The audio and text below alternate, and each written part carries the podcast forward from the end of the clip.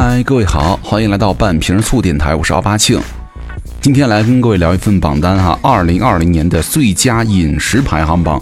我们来看一下这些饮食排行榜当中呢，有没有你们曾经体验过的？就是发现最近微博里的凡尔赛风格发言太多了，什么我一米五八身高，四十九厘米的大腿围还嫌粗，一米七二的身高，一百一十斤还嫌胖，一六六的身高，五十一公斤，体脂率十八还嫌胖，幺六幺身高，一百零六斤还一直在减重。幺六七身高，腰围六十八，一定要减到六十五。那幺六零身高，九十八斤，还得闹着减重，什么要瘦腿，对吧？只要体脂率正常以上，这些人啊，状态都非常完美了。我觉得大部分女生啊，现在都看自己什么腿粗了，这是因为啊，你看问题的角度呢有问题，审美也有问题。大腿适度的圆润是女性身体健康和营养良好的一个表现，既有利于生育，又能够预防疾病，是吧？不是有人说吗？呃，这个腚大腿粗这种人是长寿的。那咱们中国呢，大部分女性啊都是梨形身材，特点呢就是年轻的时候上身瘦，腿臀正常。那没有必要，因为你上身是排骨是平胸，就非得要求两条腿也必须要变成筷子腿。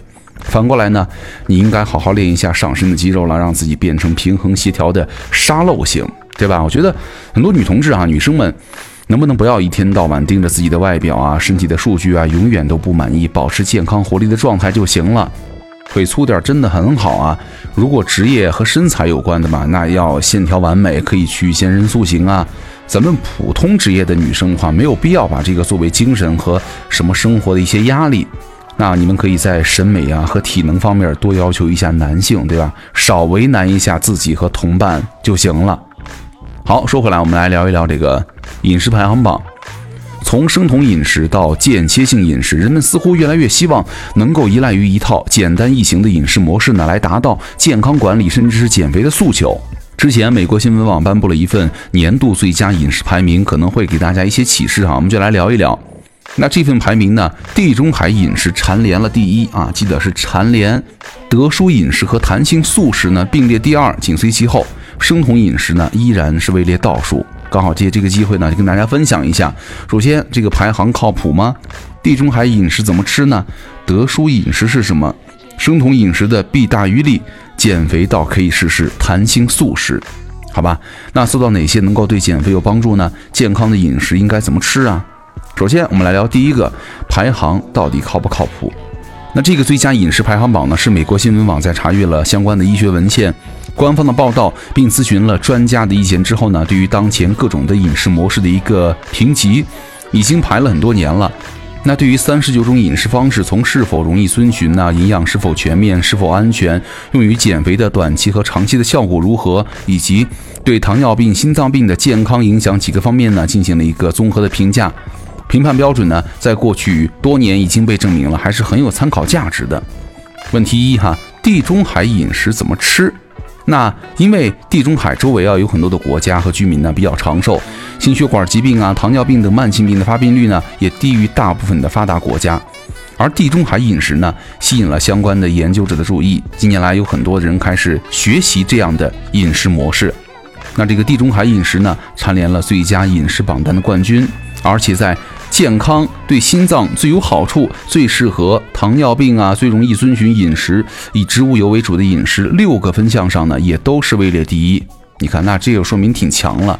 而且啊，这个地中海饮食并没有把任何一类的食物呢排除在外，这既是它易于遵从的原因，也体现出了它均衡全面的特点。而在不同类型的食物占到了整体饮食的比例上呢，全谷物、蔬菜、水果。豆类、坚果、橄榄油和香料的构成呢，构成了地中海饮食的一个主要的部分了。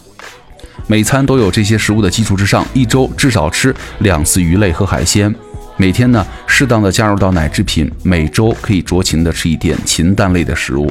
那红肉和甜点呢，虽然不是完全不吃，但是呢，也要尽量少吃，只在特殊场合稍微吃两口。甜饮料啊，完全不在地中海饮食的范畴当中。但是如果喝红酒的话，男性一天两杯，女性一天一杯，也被地中海饮食认作是合理的。那这个饮食结构当中的橄榄油啊、鱼类和坚果种子类的食物呢，都是不饱和脂肪酸的优质来源了。而这个不饱和脂肪酸呢，在有利于心血管健康的同时呢，对认知功能减退，包括阿尔茨海默病，也有一定的预防作用了。另外呢，这个蔬菜水果的摄入啊，也保持了肠道的功能，提高了免疫力，预防心血管疾病和癌症等好处。那大量的研究表明，哈，这样的以植物来源的食物为主、饱和脂肪含量很低的饮食模式，对于减重啊、减腰围、控血糖、改善胰岛素抵抗啊，都有所帮助。地中海周围的国家啊，既较低的心血管发病率，也不仅仅是吃这些健康食物的功劳了。这个地中海饮食呢，也强调和家人朋友一块儿分享食物，并每天适量的运动，也成为了生活方式的一部分。就是从每天多走路啊、多骑车开始，就能够离这样的健康生活方式更近一点儿啊！你看，以上就是地中海饮食的一些情况。所以说，这样看来的话，我们还是比较推荐大家去尝试一下这个地中海饮食的。我们再来说一说排名第二的这个德叔饮食。这个德叔饮食啊，它英文叫 DASH，以零点一分之差呢位列第二，那也很不错了。这种长期被认作是最健康的饮食呢，一开始是美国国立卫生研究院针对于高血压人群设置的一个饮食建议。那这种饮食模式呢，主要是强调了水果、蔬菜、全谷、瘦肉蛋白和低脂乳制品的摄入。那这些食物当中呢，有丰富的钾、钙、蛋白质和膳食纤维，对于控制血压有帮助。而肥肉啊、全脂乳制品呐，这些饱和脂肪含量很高的食物，以及甜食、含糖饮料都被限制了。特别是饮食当中钠的摄入呢，也被限制在了每天两千三百毫克以下。那换算成盐的用量呢，差不多是每天不超过六克盐啊。而且呢，你们要注意一点哈，其实面包和饼干里的盐也不少啊。面包、饼干，甚至加工麦片当中的含钠量都不低。其实哈，购买包装的食物的时候呢，我们可以注意一下营养成分表当中的钠含量。那如果一下这么严格的限制钠和饱和脂肪酸的摄入呢，可能并不容易哈。但是我们可以从每一餐、每一口的改善呢，先慢慢的向这个饮食方式去靠近。比如说接下来的方式可能很容易做到：每餐呢加一份蔬菜水果，每周吃两顿不沾肉的饭。做饭的时候呢，用香料代替盐；想吃零食的时候呢，用一小捧坚果代替包装薯片；买面包的时候呢，选择全麦的；在饭后呢，尽量能够散步十五分钟。那么，如果您逐渐的习惯了这样的饮食模式之后呢，瘦肉里的蛋白质、蔬菜水果当中的膳食纤维也是可以提供足够的饱腹感。除了控制血压、预防心血管疾病之外呢，对减肥来说也是很有帮助的啊。那再来说一说这个生酮饮食哈，传说当中啊，对减肥很有用的生酮饮食呢，在今年的排名啊倒数第三哈。就算从减肥的维度来评价呢，也是只排在了十五位，和它并列的什么地中海饮食啊，是更健康也更简单了。生酮饮食这样的高脂肪低碳水的功能模式呢，一开始被用作治疗癫痫，尤其是儿童难以控制的癫痫发作。那它对于帕金森等脑部的疾病呢，也会有一定的改善。如果是体重高、食量大的人呢，想要短期快速减重，生酮饮食也的确是一种饱腹感呢、控制食欲的一个方式。但是，如果你想让这样的吃法有很好的效果，还需要搭配相当多的运动量，包括你在戒断碳水的初期呢，还可能会有比如说肌肉酸痛啊、头晕乏力啊、意识模糊等等的副作用。一开始要坚持运动是非常难的，更重要的是它有一些明显的副作用，比如说你大量的脂肪摄入呢，会伴随着维生素啊、矿物质的缺乏，还会带来炎症的反应。另外呢，膳食纤维的缺乏会导致便秘。另外，肝肾的负担加重，甚至大量的红肉摄入呢，也可能会增加心血管疾病和结直肠癌的风险。那比如说有肾脏或者肝病的人。那孕期、哺乳期的妇女、体重过低、有进食障碍的人，都是不应该尝试生酮饮食的。包括对已经有心血管疾病和糖尿病的人呢，这也是一个很大的风险尝试。总之，各位，生酮饮食呢，它的健康风险是非常大的，一直不太推荐给各位去尝试了。那如果你们想减肥的话，可以试一试弹性素食。我们先来说一说这个啊，弹性素食呢，在这次排名当中呢，和德叔饮食并列第二，在减重饮食和最适合糖尿病的饮食榜单当中呢，并列第一，还获得了最健康的饮食第三名。顾名思义，弹性饮食是指在多数时候呢，以植物性的食物为主的基础上，偶尔也可以吃肉。它比较强调豆类、鸡蛋等非肉类的来源的蛋白质的摄入，也强调了全谷物和奶制品的重要性。以素食为主的人呢，往往体重较轻，这和他们吃了大量的蔬菜、水果、全谷物这些膳食纤维丰富的食物有关。一来呢，可以提升饱腹感；二来呢，可以控制血糖。那这样吃不仅摄入的总热量还容易控制，吃进去的饱和脂肪呢也更少。但是啊，以素食为主的人群还是需要注意一下不饱和脂肪酸啊、铁、锌、维生素 B 十二等营养素的缺乏。除了尽量保证每周吃一两次的肉之外呢，可以适量的增加坚果、藻类、菌菇这些食物的摄入。那弹性素食呢，也是鼓励运动的。你最好每周啊都能够有五天三十分钟左右的中等强度到剧烈强度的运动，再加上每周两天的肌肉训练。你看做到这些，我觉得基本上问题不大了哈。另外还有一点就是做到哪些能够对减肥有帮助呢？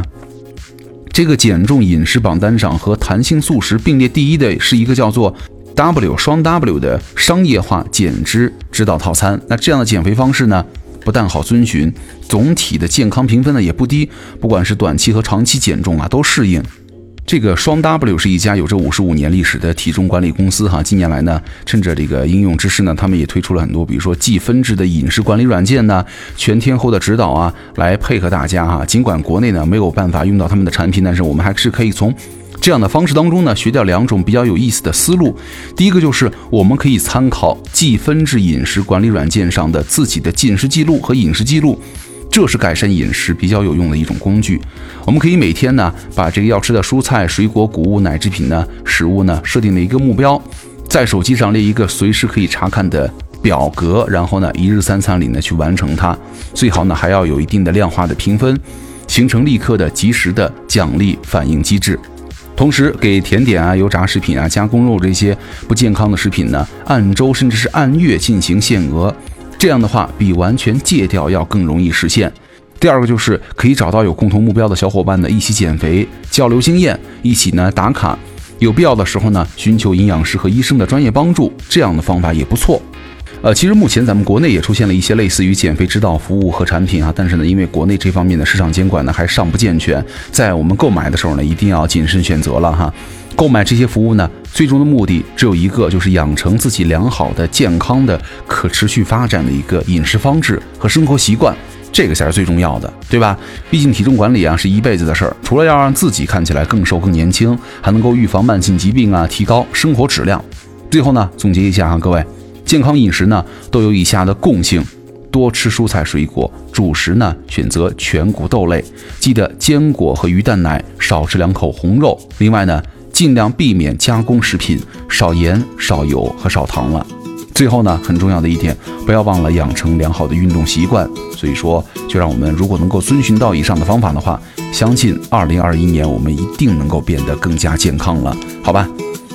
好，以上就是今天的节目了，我是奥巴庆，咱们。下期见了，拜拜。只要是阳天，约在海边不散不见。有人赏月，喝太多起不来之类。到底理由总是有太多，时间浪费在上网游戏之间。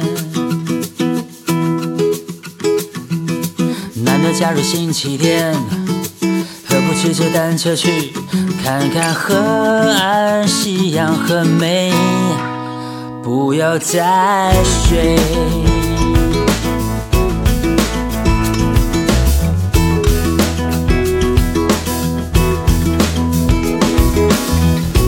一阵浪花打来，夏天皮肤特别黝黑。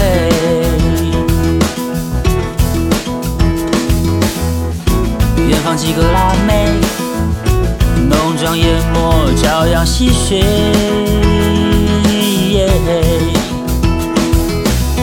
在平静海面，脑子空空没所谓，一只海龟。有点不想回台北，幻想退休养老药，在花莲买一块农地。养鸡种田。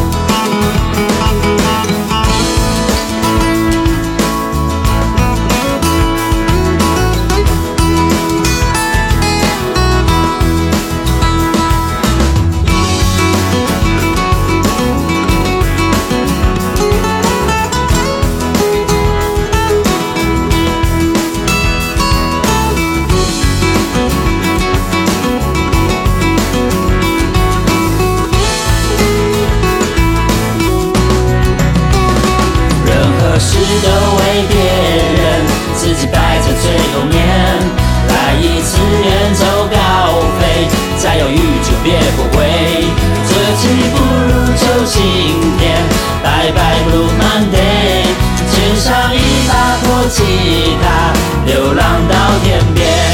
任何事都为别人，自己摆在最后面。来一次远走高飞，再犹豫就别后悔。这期不如就今天，拜拜不如 Monday。肩上一把破吉他，流浪到天边。任何事都为别人，自己摆在最后面。来一次远走高飞，再犹豫就别后悔。这期不如就今天，拜拜不如 Monday。肩上一把破吉他，流浪到天边，流浪到天边，流浪到天边。再见呀，再见。